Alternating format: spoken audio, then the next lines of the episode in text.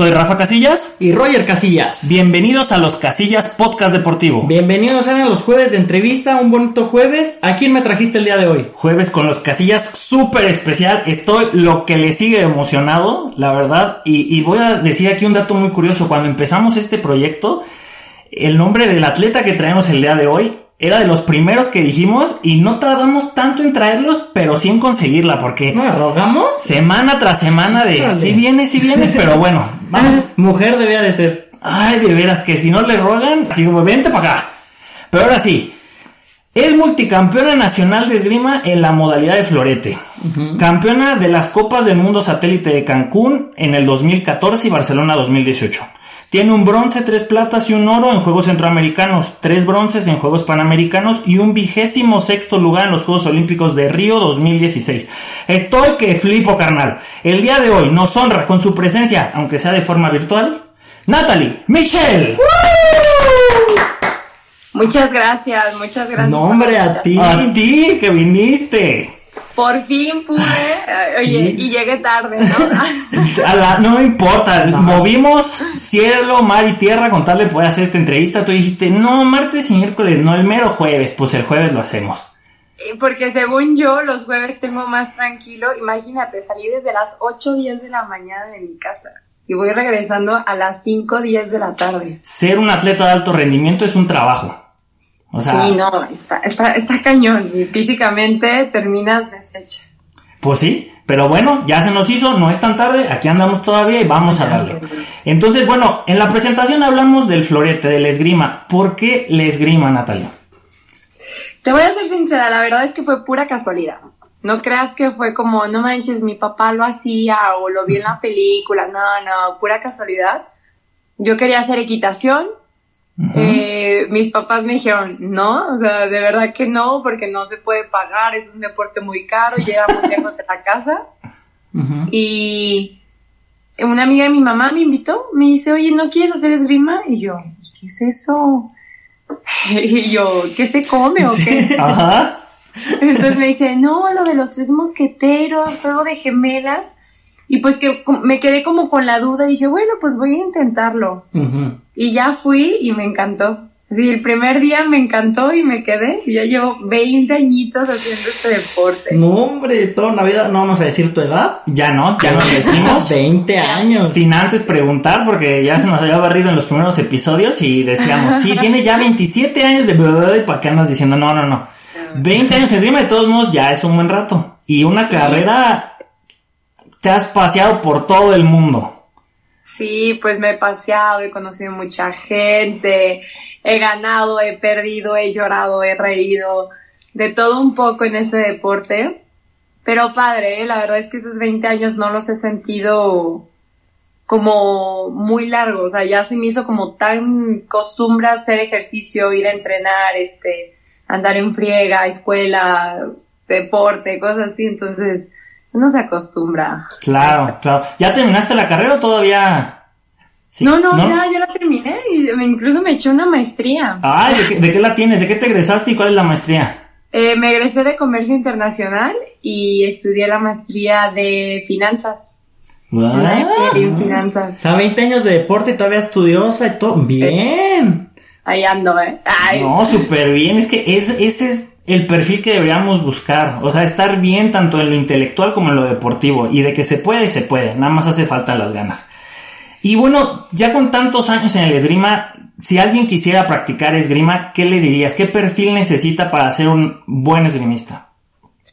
Pues mira, yo te voy a ser sincera. A mí me gustó el deporte porque es un deporte de combate pero en parte es elegante. O sea, no nos centramos a los madrazos, uh -huh. pero sí tienes que tener actitud de que, sea, no te puedes dejar, ¿eh? No, no puedes dejar que la otra te gane o que te provoque o que eh, se burlen de ti, se podría decir. Entonces tienes que tener actitud en el sentido de que vas a hacer un deporte de combate.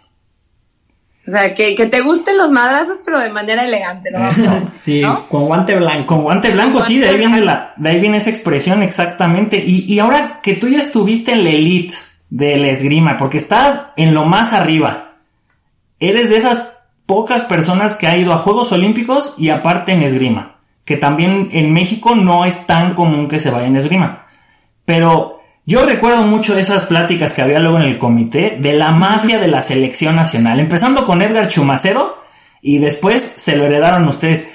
¿Qué tan pesado es o qué tan relajado es el ambiente de selección nacional en esgrima? Pues mira, yo como entré eh, la época en la que ya se estaban retirando todos, o sea, Edgar Chumacero, todos los demás ya estaban hacia su borde de retiro. Entonces, eh, no me tocó tan fuerte, ¿eh? a mí en el sentido de, de, entrar a la selección, porque era como, yo tenía 14 años, 15 años cuando entré a selección sí. y ya los grandes ya estaban así, a irse y éramos solo como dos niñas de 14, 15 años. Entonces, como que no nos pelaban mucho, no nos tocó tan malo y las grandes de mi categoría, que es florete, eran muy tranquilas. Ajá. Entonces incluso a mí me tocó que Edgar me defendiera de todo. Entonces yeah. a mí nadie me podía tocar porque Edgar me defendía y ya no me pasó nada. Entonces no la viví, no la viví tan mal y ya después Edgar se retiró y, y ya los más grandes se retiraron y se hizo como un poco más sana la convivencia. Sí, porque eran tremendos. Yo me acuerdo también mucho de eso, que era la protegida de Edgar Chumacero. Jonathan Servino lo decía, ¿te acuerdas de Jonathan? Sí, sí, Nos claro. decía, es que esta niña es el futuro del esgrima y Edgar lo sabe, por eso la cuida. Y aguas con Edgar Chumacero, porque si él llega y dice, ¿eres novato? Y tú le dices, sí, pero ya me novatearon, no importaba, te volví a novatear. Entonces era como de, te aguantas. Sí, no, y, y, era un poco, o sea, en el sentido, te digo, conmigo es un amor, entonces yo todavía sigo medio hablando con él. Ajá. Eh, y me encanta, pero sí me tocó ver que ciertas ocasiones si le caías mal tenías que tener mucho cuidado. Pero si traías muy tranquila con él y todo, es pues una super persona. Y me tocó a mí la suerte de que sí, que, que me cuidaba y me quería, entonces ya no tenía problema alguno yo con, con bateados o problemas de selección. No, hombre, qué buena suerte. Ahí bien apadrinada, sí. o sea, sí. estuvo bien. Oye, ¿cómo son, ya, o sea, ya vas a Juegos Olímpicos, todo, bueno, fuiste. ¿Cómo son esas giras eh, ya fuera de aquí de México, esas giras de, eh, de competencia? Pues mira, la verdad es que son bastante pesaditas, porque si duras mucho tiempo fuera de México y más que nada como antes eran cada 15 días hacíamos una competencia, teníamos una competencia. Eh, cuando estuve para el 2015, antes de los Juegos Olímpicos, estuvimos entrenando casi todo el tiempo en Polonia. Entonces imagínate Polonia en diciembre, noviembre uh -huh. o enero, mega triste, eh, con nieve. Me daba mucha risa porque yo compraba ropa de invierno en México y me servía pura madre porque no, no sirve. O sea, tenías que ponerte suéter tras suéter tras suéter para poder sobrevivir del frío, ¿no? Uh -huh. Pero bastante padre, aunque sí es mucha presión. O sea, como estás buscando la clasificación, yo clasifiqué, o sea, Juegos Olímpicos es en julio, agosto, esgrima termina de clasificar en abril. Uh -huh. Yo clasifiqué en abril. Entonces imagínate todos esos meses, no manches, se me caía el cabello de la, de, de, la presión de repente. A mí me dicen que las canas no salen por eso, uh -huh. pero yo te lo juro que antes de Juegos Olímpicos me salieron un chorro de canas. Pasó Juegos Olímpicos, mi, mi, cabello volvió a ser un poquito más castaño.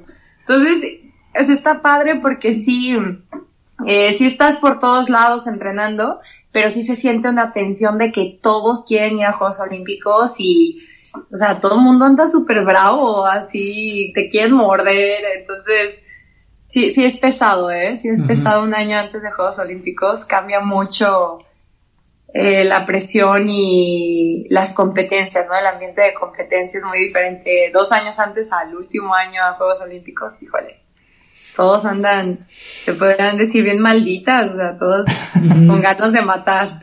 Oye, y esas amistades que haces en competencia, yo me acuerdo, tengo varias anécdotas tuyas y las voy a ir contando porque tal vez me tocó convivir en algunas cosas.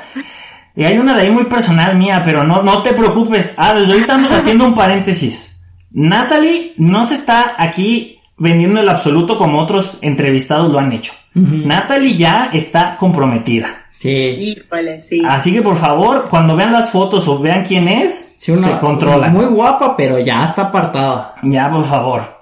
Ya me dio el anillo antes, me dijo, nos casamos antes de que te vayas a Juegos Olímpicos otra vez. Ya, sí, pues, y de eso vamos a hablar, de ese tema más adelantito, pero mira, yo tengo una, una anécdota que fueron, esa vez no me llevaron a mí porque yo era penta, pero fue, fue un selectivo centroamericano, no me acuerdo qué era, pero era juvenil. Y me acuerdo que platicaste de un amigo que los puertorriqueños o los que eran de Centroamérica les gustaba bailar el reggaetón pesado. Y que uno de ellos te agarró y que uno de sus pasos mágicos era tirarla al piso y empezar a perrear desde arriba. Y que Natalie estaba así como de, ¿y yo qué hago? Pues es que yo no estoy bailando, me están bailando encima. ¿Cómo son esas fiestas? Porque seguro eso estaba muy chica todavía, pero ahora ya que son más grandes, ¿cómo son esas convivencias ya después de la competencia? Pues la verdad es que es bastante padre. Ya terminas como desestresada. Aparte depende también mucho si te va bien o te va mal. O sea, si te va bien, uy, tras la euforia al máximo. Quieres irte de fiesta, bailar y todo. Y en esa competencia a mí me fue bien. Entonces, sí me tocó bailar con un dominicano y exactamente yo estaba en el piso y yo, él me dice, tú tírate al piso y no haz nada. Y yo, pues yo me tiro al piso y no hago nada. Todos ahí en el cotorreo total y muertos de la risa porque el otro bailaba, pues dominicanos. Yo creo que nacieron bailando reggaetón. Sí. Eh, o bachata, ¿no? Entonces, pues es bastante divertido. Eh, también hay de todo, ¿eh? Hay fiestas sanas, hay fiestas un poco más locas y pues depende mucho, te digo, de la actitud y de, de que también en qué momento estás, ¿no? Porque si estás previo a ciertas competencias, ciertos, no sé, preolímpicos o competencias más importantes, pues evitas hacer como una fiesta o tomar mucho o, desvelarte. Pero pues en esos momentos yo también tenía unos 15, 16 años, no me acuerdo cuántos años, era joven, no, ya era mayor de edad, ya era mayor de edad. años, no, no, era mayor de edad. No, 18 años, entonces pues no tienes muchas preocupaciones que digamos, ¿sabes?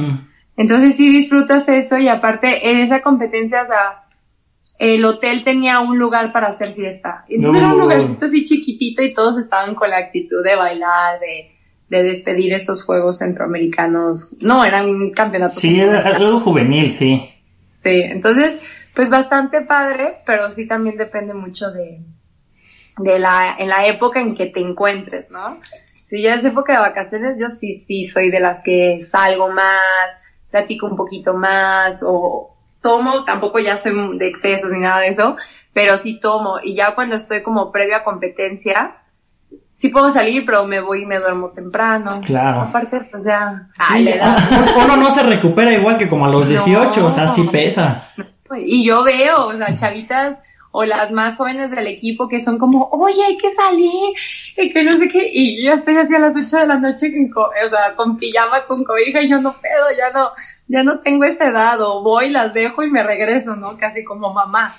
Entonces, este, sí me da risa, o sea, en su momento juvenil lo disfruté muchísimo, esa energía extra que tiene uno, que no se explica de cómo le hace para entrenar, estudiar y todavía salir con los amigos, pero ahí andaba. Sí, es, es, pues como te digo, ¿no? Es, es difícil este cambio, ¿no? O sea, vas creciendo y ya no tienes, ya no tienes esa energía y pues también ya estás más enfocado en lo que quieres. O sea, ya es más, voy a Juegos Olímpicos, voy a unos Panamericanos, tengo que concentrarme, o sea, ya es diferente. Y hablando de Panamericanos, ah, ya tienes varias, pues al menos tres bronces Panamericanos. Pero de esos, yo creo que vamos a tocar uno muy en especial, el que fue en tu casa. Guadalajara. ¿Qué tal estuvo esos Juegos Panamericanos? Bueno, a mí increíble, ¿eh? me fascinaron. Creo que mis papás nunca, nunca, bueno, no voy a decir nunca, pero muy pocas veces me acompañaron a competencia. Entonces esta en casa, Dios, fue la locura, ¿sabes? Porque pues vino toda la familia, o sea, toda la familia. Y te estoy diciendo que mi mamá tiene ocho hermanos y mi papá tiene seis hermanos. Entonces estaban todos ahí, todos los amigos. Me da mucha risa porque yo compitiendo y tenía amigos que me gritaban, Natalie, Natalie, aquí estoy. y yo no. Así como, sí, hola, ¿sabes? Estoy compitiendo, perdóname. Pero me daba mucha risa. Pero sí lo disfruté bastante por, por la medalla. Fue un momento súper emotivo. Eh, mi mamá es muy nerviosa al ver mis competencias, ¿sabes? Nunca puede quedarse sentada y ver la competencia. Eh, y mi mamá, cuando yo ya gané mi, mi pase a la semifinal, pues ya es una medalla segura. Entonces cuando voy como a, a, ver a mis papás que estaban todos eufóricos, me encuentro a mi mamá. O sea, yo, ¿y mi mamá? No, mi mamá estaba como afuera rezando, que no aguantaba y no podía ver la competencia. Y mi papá sí es, es todo lo contrario, mi papá es el gritón así de ¡Vamos! ¡Tú puedes! Y, incluso me quiere decir como cosas de esgrima que no sabe mucho, pero ahí lo intenta, ¿no? Entonces eh, fue muy padre, fue una euforia muy padre y lo disfruté mucho porque fue con la familia, con los amigos y, y después se me acabó este disfrute porque saliendo de la villa de, Juegos Panamericanos le chocaban el carro a mi hermano y ah. Karim. Ay. Se acabó el festejo. Demasiado rápido. Oye, a ti te tocó. bueno, pasó unos días, pasó, ah. competencia y ya, pero así como que yo estaba apenas agarrando camino para festejar la, medalla y órale, collarín. Qué va. ¿Toda tu, ¿Toda tu familia es de ahí de Jalisco? Sí, la mayoría de mi familia está aquí. sí, cuando dijiste esos números, pues no sé si sabías, algún día te acordarás, pero nuestra mamá es de Jalisco y cuando dijiste esos números de hermanos, pues también mi mamá tiene 10, entonces es como todavía normal tener un chorro de tíos por allá. Sí. Oye, ¿a ti te tocó la inauguración o la clausura? La clausura. Y sí estuvo también buena porque la inauguración todo el mundo le echó flores, pero la clausura, ¿qué tal? Pues más o menos, ¿eh? La verdad es que... Mm, ah, pues fue Ricky Martin, me acuerdo. Eso estuvo... Sí, estuvo Ricky, Ricky mi amor, ¿no? Le decíamos. Pero ahí Tenemos más chance nosotros que tú, pero bueno. yo ya. Sí, ya, estás apartada y eres mujer, ni modo. No, yo creo que desde ahí yo sí me di cuenta, dije, no, sí es. O sea, desde cómo bailaba y cantaba, dije, no. ya no. Híjole, no. baila hasta mejor que yo. Sí, sí, seguro. Pues estuvo padre, ¿eh? No estuvo tan... Es que las clausuras son más eufóricas que las... No, perdón.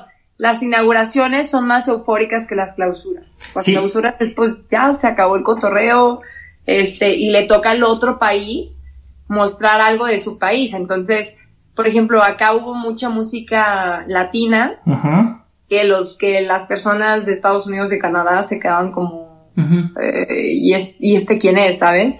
Incluso cuando pasó el momento de Canadá, que Canadá eh, muestra todo, o sea, todos sus cantantes y cosas así, nosotros así como, ¿y esta quién es? no. Pero la inauguración está mucho más padre. No me tocó, tristemente, pero Ay, bueno, y, ahí saltamos cinco años a Río 2016. Juegos Olímpicos, ya así la cúspide. Yo cuando supe que ibas a ir dije, se cumplió esa profecía de que esta mujer iba a ir a Juegos Olímpicos. Si me lo dijeron en su momento, y aquí te va otra anécdota, y esta sí me voy a quemar yo. De cuando así empezaban a decir que Natalia era muy buena. Estábamos en el comedor del comité, yo recién estaba empezando a ir a competencias de esgrima.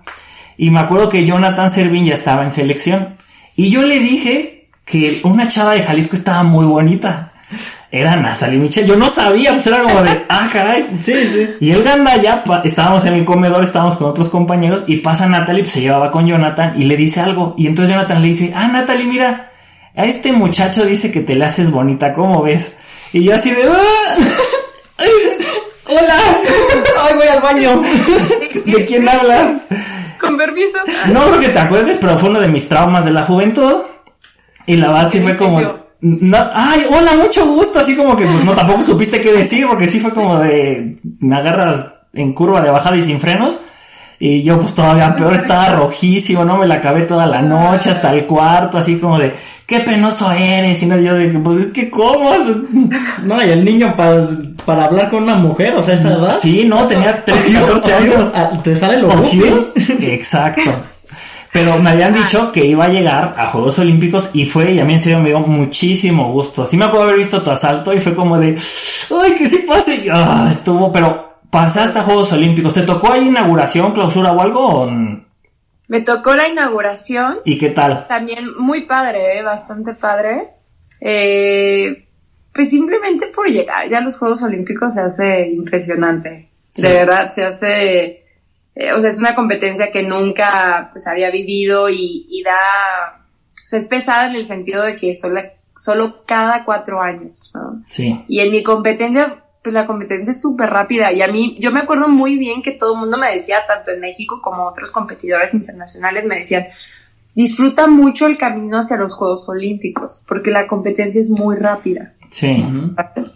Y si es así, o sea, nosotros las competencias normales de esgrima, es grupos y luego eliminación directa y esta es no, eliminación. Y por ejemplo, a mí me tocó con la americana y estuvo terrible la situación porque a mí me tocaba con una coreana o una francesa y estuvimos entrenando para esas personas y unas semanas antes una chica de Israel, su país no la deja ir, la eliminan de la clasificación, se mueve el ranking y me toca la americana.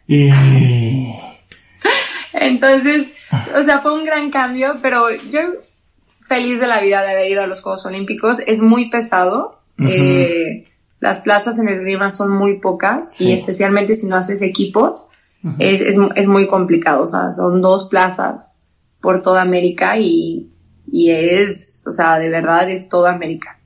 Entonces, pues sí es bastante pesado y yo feliz de la vida que había logrado e, esa competencia, ¿no? Unos Juegos Olímpicos. Y pues la inauguración muy padre aunque a mí, te voy a ser sincera, Brasil me dejó mucho a deber. ¿Por qué? Como que les faltó un poco más de organización, este, sí fue un poco, ¿cómo te digo? Complicado, incluso a veces el transporte se equivocaban, me tocó a mí tomar un autobús que me dejó en otro lado, o sea, era la competencia de Daniel Gómez. Ajá. Y el autobús debería de salir, sale y nos deja como no sé, del otro lado del fórum deportivo. Hicimos como media hora caminando. Imagínate que eso te toque en competencia. Sí, no. No puedes hacerlo. Entonces era una mala organización, mala comunicación, pero de en adelante, pues las, las personas de Brasil, muy lindos, muy amables, los brasileños, mis papás fueron, bueno, toda mi familia, o sea, mis papás y mis hermanos fueron, y ellos también quedaron fascinados de poder ir a Brasil, disfrutar la competencia y, y está, esto es algo como personal, pero mi papá, nosotros empezamos a hacer deporte porque mi papá le gusta mucho el deporte. O sea, todos nos metieron a hacer deporte. Y en una ocasión mi papá me dijo, no sabes qué orgulloso estoy de ti porque yo siempre quise ir a ver unos Juegos Olímpicos. Entonces imagínate poder ir a ver unos Juegos Olímpicos y mi hija va a participar a Juegos Olímpicos. Entonces, nunca me lo había dicho, ¿eh? No creas que yo empecé a hacer el deporte y me dijo, oye, yo quiero verte una vez en Juegos Olímpicos. Nunca, o sea, eso me lo dijo ya casi estando en Río. Me dijo, o sea, para mí es algo impresionante. Estoy yendo a los Juegos Olímpicos, siempre quise ir, no pude ir a los de Los Ángeles y ahora estoy aquí y vengo a ver a mi hija y claro. es algo muy padre, ¿no? Ay, no se pone así, se va a una lágrima, amigo.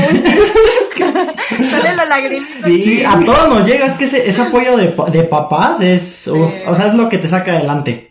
Sí, exacto, entonces, pues es muy padre, es, es bastante padre la experiencia de ir a los Juegos Olímpicos. Oye, y ahorita ya te estás preparando para buscar ese pase a, a Tokio. ¿Cómo, ¿Cómo has estado con toda esta situación? O sea, ¿qué, ¿cómo estás trabajando?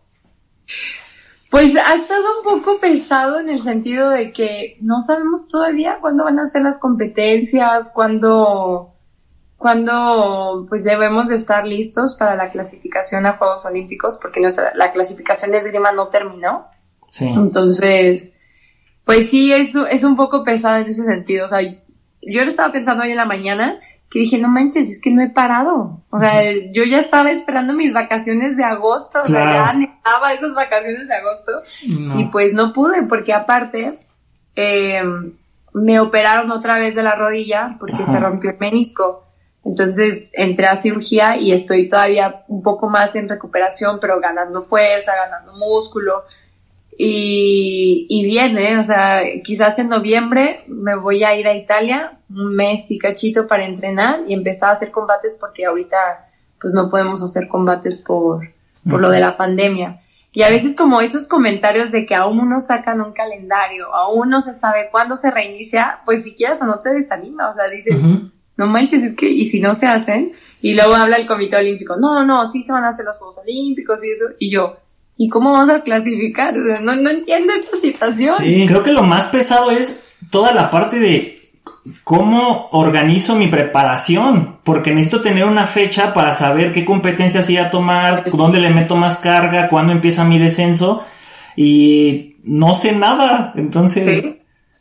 O sea, yo llevo meses solamente trabajando una preparación física para estar más fuerte, para cuando ya pongan, ¿saben qué? En estas fechas van a ser, o sea, nosotros nos estamos dando una idea y para allá estamos caminando, ¿sabes?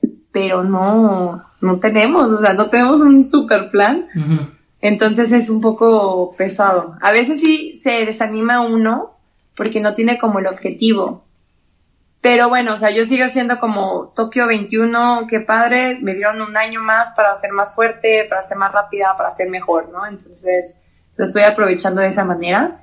Pero sí es, pesado en el tema también personal, porque toda tu vida la, planificas y las personas alrededor también las planifican a, tu vida. Entonces, Ajá, o sea, esto del, del, compromiso pues también no es tan fácil porque el otro es así como, ¿y cuándo nos vamos a casar? Y yo, ah, no sé, o sea, híjole. Es muy buena pregunta y no, no sabes, ¿no? O sea, no, no tengo ni la menor idea de cuándo me voy a casar. No, pero apartada está, volvemos a repetir. Ajá, sí, no, dice, no, ya. Oye, pero para Tokio 2020 o 2021, eh, esta vez, ¿cuántos van a clasificar? ¿Todavía vas solo individual? Ahora sí ya pueden clasificar en equipo, porque México también tiene un buen equipo de florete femenil. Pues mira, esta vez sí podíamos clasificar en equipo, pero tristemente no hicimos competencias por equipo. Mm. O sea, no hubo el apoyo. Yo fui la única que estuve pues invirtiendo en ir a las competencias internacionales y de manera individual. Entonces sí, no, no, no vamos a clasificar por equipos porque esa sí ya se acabó la clasificación por equipos. Mm. Y ahora es más complicado. Sí. Porque estos Juegos Olímpicos estaban dirigidos para que hubiera más como diversidad, ¿no? O que hubiera más eh, atletas, se podría decir, pero ya no dan más plazas. Simplemente tienen que equilibrarse y quitar unas y ponerlas en otro lado, ¿no? Entonces a esgrima, a mi categoría, le quitaron una plaza. Entonces ahora clasifica literal una por ranking y una por preolímpico.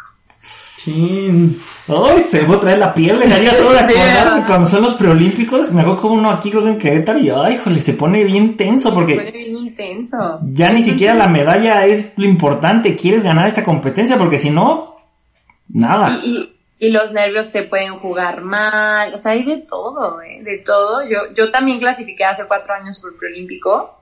En este clasificaban dos, entonces es un poco más relajado. En el sentido de que todos, ¿sabes? O sea, pero esa competencia también estuvo buenísima, buenísima. Yo iba perdiendo, la remonto, subo, ya iba 14-10 favor yo, nos vamos a un minuto de descanso para seguir el siguiente combate y empieza 14-11, 14-12 la otra, 14-13 y así, o sea, yo ya me moría, pero ya no, metí el 15-13, o sea, ya gané jugar a Juegos Olímpicos, es mío, pero iba perdiendo, iba perdiendo como 8-4 y luego subía a 10 y de ahí nos estábamos como entre uno y otro y del 10 yo agarré y me fui al 14, nomás porque no se me fue el 15 ahí, pero si es una competencia que da muchos nervios, ¿eh? que, que mentalmente tienes que ser la número uno. No hay más. No hay esto, o sea, vivir el presente y número uno. Sí, no hay margen de error. O sea, y como es esta competencia nada es una ya nada más, o sea, no hay margen de error. Sí, sí. Se va a poner más interesante. Pues bueno, Natalie, vamos a cerrar esta entrevista con una sección que nosotros titulamos La 50 rápida de las casillas. Rápido de las casillas. Y este, vamos a darte 50 preguntas, tú contesta lo que se te venga primero a la mente y si en alguna te quieres alargar un poquito más, no hay ningún problema, ¿sale? Ok. Para que te conozca más la gente. Ahora, Estoy lista. Em, venga. ¿Empiezas? Sale. 3, 2, 1. Marca deportiva favorita para entrenar. Nike. ¿Diestra o zurda? Diestra. Red social que más usas. Instagram. ¿Qué casa serías de Hogwarts? Ay. No, pues ninguna. No, no es cierto. No iría. La de Harry Potter, obviamente. ¿Es voy a ¿Code o cenar? Cenar. A, la Este, playa o montañas? Playa. ¿Cuál es tu festividad favorita del año? Navidad. ¿Qué te hace enojar? El no comer a tiempo. Apruebe, Una apruebe. pedrada. Ah, Órale. ¿Blanco o negro? Blanco. RBD o Timbiriche. Timbiriche. ¿Qué querías ser de adulto cuando eras niña? Doctora. ¿Qué es más triste, la muerte de la mamá de Bambi o la muerte de Ellie en Up? No, la muerte de la mamá de Bambi. ¿País favorito que no sea México? Italia. Me gusta mucho. ¿Eres detallista o te gusta que te mimen? No, soy detallista. ¿Clima favorito para entrenar? Ay, calor. ¿Tenis o tacones? Híjole. Ay, es que me gustan los tacones, pero uso más tenis. Bueno, a mí me gusta la moda de tenis con ropa. ¿Qué canción no puede faltar en una fiesta? El, el caballo dorado. por fin, bien. por fin alguien se acordó de esa. ¿De cuál calzas? Cinco y medio. ¿Cena romántica o a los tacos con el que te gusta? Ay, no, yo soy más cena romántica. ¿Qué fue primero, el huevo o la gallina? La gallina. ¿Perros o gatos? Perros. ¿Estado favorito de la República? Y es que eh, es complicado. me gusta, me gusta, me gusta Jalisco, me gusta Querétaro también. ¿eh? Eso. Me gusta bastante Querétaro y Yucatán. Ah, Es bonito. Esos Ah. tres me gustan mucho. ¿Laptop o tablet? Ay, tablet. ¿Frío o calor? Frío. Si fueses capaz de cambiar en el mundo, ¿qué cambiarías? A todos los gobernantes. Vámonos. ¿Cuál, cuál es tu bebida alcohólica favorita? Los gin tonics me gustan mucho. ¿Reggaetón o banda? No, banda. ¿Cuál es tu gusto culposo? Ay, el pan dulce. Amo el pan dulce, no tienen una idea. Y se viene el pan de muerto. cheesecake. Y Ah, el pan de y el- la rosca de reyes. Sí. se lo mejor. es que eso, eso lo trae la gente de Jalisco. A nosotros nos lo inculcaron también. El pan dulce. Ay, no. Yo espero todo el año, yo espero todo el año por la rosca de reyes y el pan de muerto. Eso. ¿Televisa o TV Azteca? TV Azteca. ¿Cuál es tu grosería favorita? Pues que no sé si cabrón es una grosería, pero ¿Eh? siempre llego y digo, cabrón. ¿En qué gastas tu dinero? Em, lo que sea de entrenamiento, casi todo mi dinero lo gasto en entrenamiento y en comida. O sea, soy fanática de restaurantes. Según en directa, apúrale. ¿Un muchacho romántico o chistoso? ¿Cómo otra vez? ¿Un muchacho romántico o chistoso? Híjole, no, chistoso. ¿Cuál es tu libro favorito? Eh, me gusta uno muchísimo que se llama El Camino Más Fácil y también Conversaciones con Dios me gusta, eh, de verdad, son los que leo mucho y también ahorita también estoy leyendo uno que estoy fascinada que se llama eh, La mente del campeón. Está muy bueno. Ok. ¿Luces prendidas o apagadas? Ay, apagadas, espera. Si no hicieras florete, ¿qué, qué escogerías? ¿Espada o sable? Sable. Uy, si no fueras esgrimista, ¿qué otro deportarías? Eh, equitación, definitivamente. Esta pregunta es de otra anécdota que me pasó a mí, que yo utilicé esta palabra y que la gente de aquí de Querétaro se burlaba de mí, pero Natalie me hizo el favor de explicarlo. ¿Qué es busguear? Es comer mal, es, o sea, comer comida chata- chatarra. Y ah, está, está grabado ahora sí. Antes de comer, que dices, ay, voy a buscar algo, como que voy a comer alguito para poder Ajá. después comer. Exacto, sí, existe esa palabra. Ay, ¿a poco no? La usan. Acá en Querétaro no, pero como nuestra mamá es de Jalisco, nosotros sí sabíamos que era. ¿Qué es buscar? Y una vez lo dije y todo el mundo me decía, es que, ¿qué es eso? ¿Por qué lo dices? ¿Qué, qué palabra? Y hasta que fui contigo, tú les dijiste, sí, busguear es esto. Y fue como, gracias. Ah, no, muy ¿Qué, buena esa. qué fue lo primero que viste en tu pareja? Eh, que era simpático y me gustan, o sea, es simpático, pero me gusta que sean este medios tímidos. Mm. O sea, sí, como tranquilos, que no sean como muy desmadrosos, me gustan que sean tranquilos. Mira. ¿Noche de fiesta o maratón de películas en tu casa? Ay, no, yo soy más de fiesta. ¿Qué no puede faltar en tu equipaje cuando viajas? Cepillo de dientes, ropa interior Bien. y ¿qué más? Ah, ya con eso sobrevivo. Pero son, son respuestas Y ya. comida, comida también. Ve, son respuestas ya de experiencia. Uno dice mi tablet, un videojuego y, y, y luego. No. Color favorito. Eh, me gusta mucho el azul. ¿Qué fue más triste, la muerte de José José o Juan Gabriel? No, Juanga. Juanga, fue muy triste. ¿Qué, qué prefieres? ¿Saber cómo vas a morir o cuándo vas a morir? Híjole. No, yo creo que cuando. Porque luego ima- imagínate que se acerquen, que me digan, te vas a quedar en escalón. Entonces ya le voy a tener pavor Ya. a todos los escalones. Entonces, no, mejor cuando. ¿Cuál es tu serie favorita? Ay, es que, bueno, la de Jordan me encantó. Me fascinó. Las Dan, sí. Sí, las dance. ¿Ciudad de México o Guadalajara? Ay, qué difícil. es que Guadalajara me gusta porque es de aquí, pero Ciudad de México me gusta porque es grande y tiene... Mira, para visitar Ciudad de México, para vivir Guadalajara. Ok. Signo zodiacal. Cáncer. Se está quemando tu casa, solo puedes salvar una cosa, ¿qué sería? Em, bueno, eh, pa- los pasaportes, yo creo, las identificaciones. Bien. Vámonos, porque si no, ¿cómo uno viaja, eh? Sí. ¿Apodo o nombre de cariño que más te guste que te digan? Me dicen Nach, pero sí hay una historia. Ay, olvido, pero bueno. ¿La quieres Nach. contar? No, no, ya. Ay. High Five o MySpace. Ah, yo creo que MySpace. Y fuera del deporte, ¿qué meta te, te queda por alcanzar?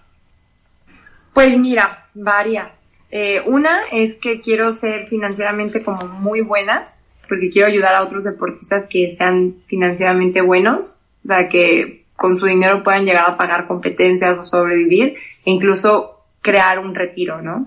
Sí. Eh, y la otra es que quiero poner una marca mía, ah, marca mía o algo mío, aparte de- del tema financiero. Estaría buenísimo. Yo, yo sí sé por qué le, le dicen Nach, pero no lo voy a decir porque no quisiste decirlo, está bien así.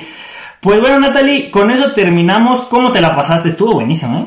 Pero ¿cómo te la pasaste tú? Muy relajada las, la, la plática y las preguntas, me gusta muchísimo. Qué bueno, qué bueno. Pues bueno, ¿cómo, cómo te podemos seguir en redes sociales? Pues me pueden encontrar así como Natalie Michelle, Natalie con Y y Michelle sin doble L, o sea, normal, como lo escribirían. Y eh, me pueden encontrar en Twitter, Facebook, Instagram. En TikTok soy muy mala. no tengo mucho tiempo para subir cosas, pero en todas las demás sí estoy más eh, al corriente. Perfecto. Roy, ¿algo más que quieras agregar? Yo, Preguntarle, la verdad, la verdad te sentí como niño chiquito, así como, ay, Natalie, ¿te recordaste tanto? ¿Volviste a tu niñez? No, me encantó haber estado pues, con Natalie, excelente persona. No la estoy vendiendo, muy guapa, escucharon sus respuestas, muy inteligente. Sí. Pero está apartada. Ay, ni modo, muchachos. Ya Eso hubieran pensado un año antes. Ay, Pero pues a eso tírenle, busquen una muchacha así, pues ¿por qué no? Oye, acá de me voy a casar, todavía no tengo... fe- Ay, Oye, Natalie, pues de verdad muchísimas gracias. De verdad fue un placer haberte tenido. No sé si quieras agregar algo más, compartirle a la audiencia. Pues nada, que disfruten mucho este podcast y pues que me sigan, que me echen las buenas vibras Sí. para la clasificación a Tokio, si es que se hace. Y si no se hace, pues de todos modos las buenas vibras siempre son, son, son muy buenas. Así que ya, con eso me doy. Perfecto. Bueno, ya que estamos empezando, pero ya estamos haciendo esta nueva dinámica, vamos a despedir el programa. ¿Sabes cómo lo despedimos? No, diga. Ok, bueno. Roger va a decir huele a gas, yo voy a decir fuga y tú vas a decir ¡vámonos! ¿Sale? Órale, mi Roger, vas. Pues, ¿huele a gas? ¡Fuga! ¡Vámonos! ¡Eso!